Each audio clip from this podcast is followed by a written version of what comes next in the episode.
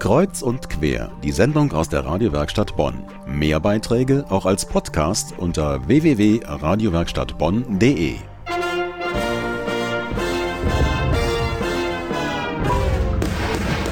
Yo, salut à toi mon cher concitoyen. Tape en five, c'est moi qui reviens.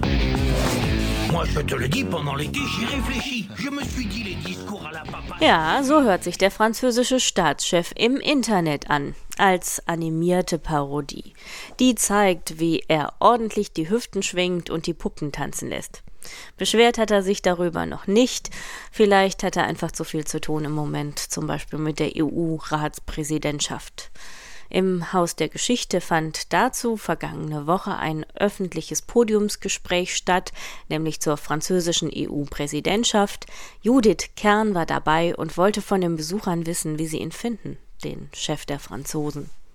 Naja, durch seine Eskapaden mit Carla Bruni, also das hat irgendwie äh, nicht so recht gefallen, ne? gerade in einem Moment, wo der Durchschnittsfranzose den Pfennig, also den, den Zentrum drehen muss.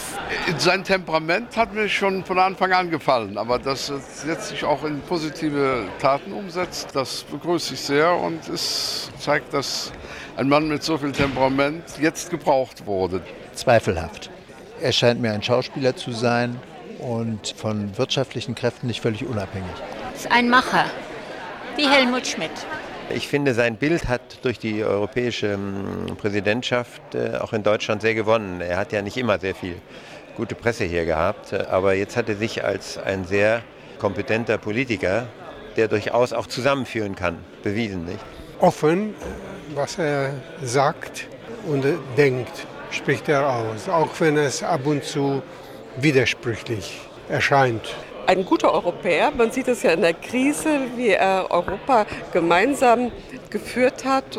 Und ich hoffe, er wird seine Ratspräsidentschaft in diesem Sinne weiter fortführen. Und für alle, die über den Mann an der Spitze der französischen Regierung noch mehr erfahren möchten, läuft am Theater Bonn derzeit das Stück Tasmanien. Tasmanien ist ein Stück über Sarkozys Aufstieg zur Macht, in dem der Oberfranzose nicht gerade gut davon kommt. Nächste Vorstellung Freitag 7.11. und Samstag 8.11. in den Kammerspielen Bad Godesberg.